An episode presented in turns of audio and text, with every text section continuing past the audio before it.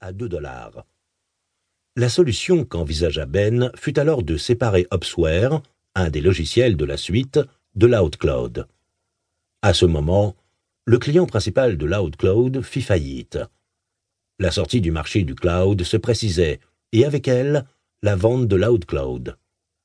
La société fut vendue à IDS et Opsware devint une société informatique à part entière. Il ne restait qu'à annoncer aux employés ce que l'avenir leur réservait.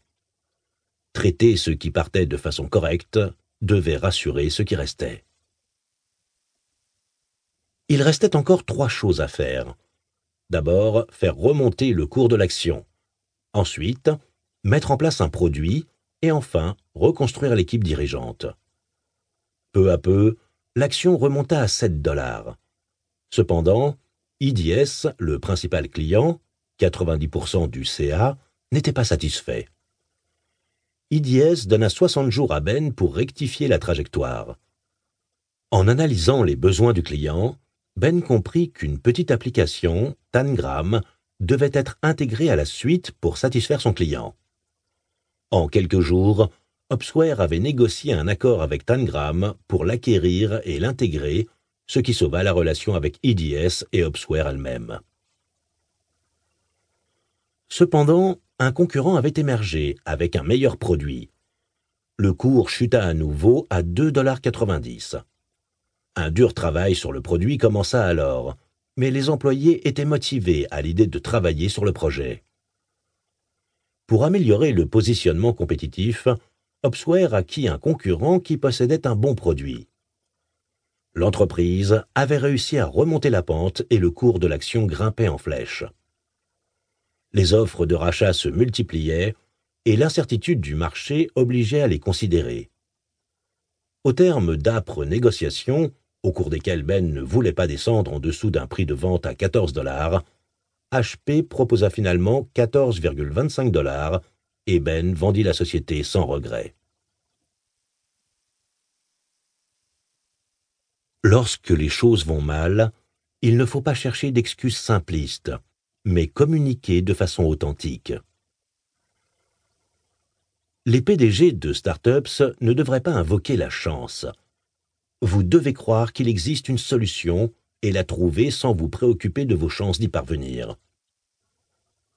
Il n'y a pas de secret pour devenir un bon PDG, seulement une capacité à rester concentré et à agir correctement quand les options sont limitées. Un PDG se trouvera nécessairement impliqué dans une lutte lorsque les choses ne se déroulent pas comme prévu.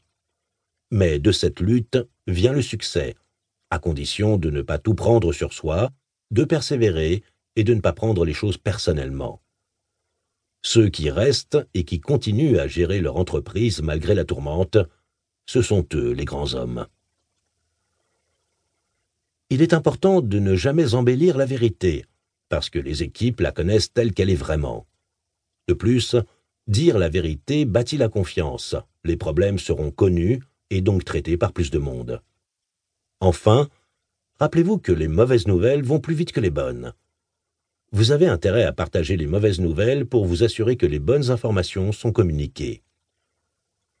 Cela vous permettra en plus de vous débarrasser d'un poids personnel et de responsabiliser les équipes en charge de la résolution du problème.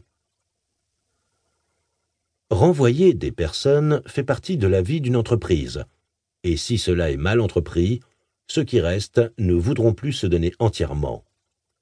Dans ces moments-là, soyez bien au clair sur les raisons qui vous poussent à licencier et concentrez-vous sur le futur en dépassant le traumatisme qu'il y a à renvoyer des employés.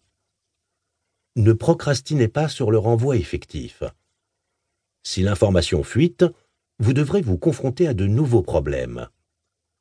Formez vos managers sur des éléments de langage et de contexte pour les aider à communiquer puis adressez-vous à l'ensemble de l'entreprise et soyez visible. Ne restez pas dans votre bureau à éviter toute confrontation. Licencier des cadres peut s'avérer plus simple, parce qu'ils sont en général mieux préparés à recevoir ce genre de nouvelles, ayant eux-mêmes eu à le faire.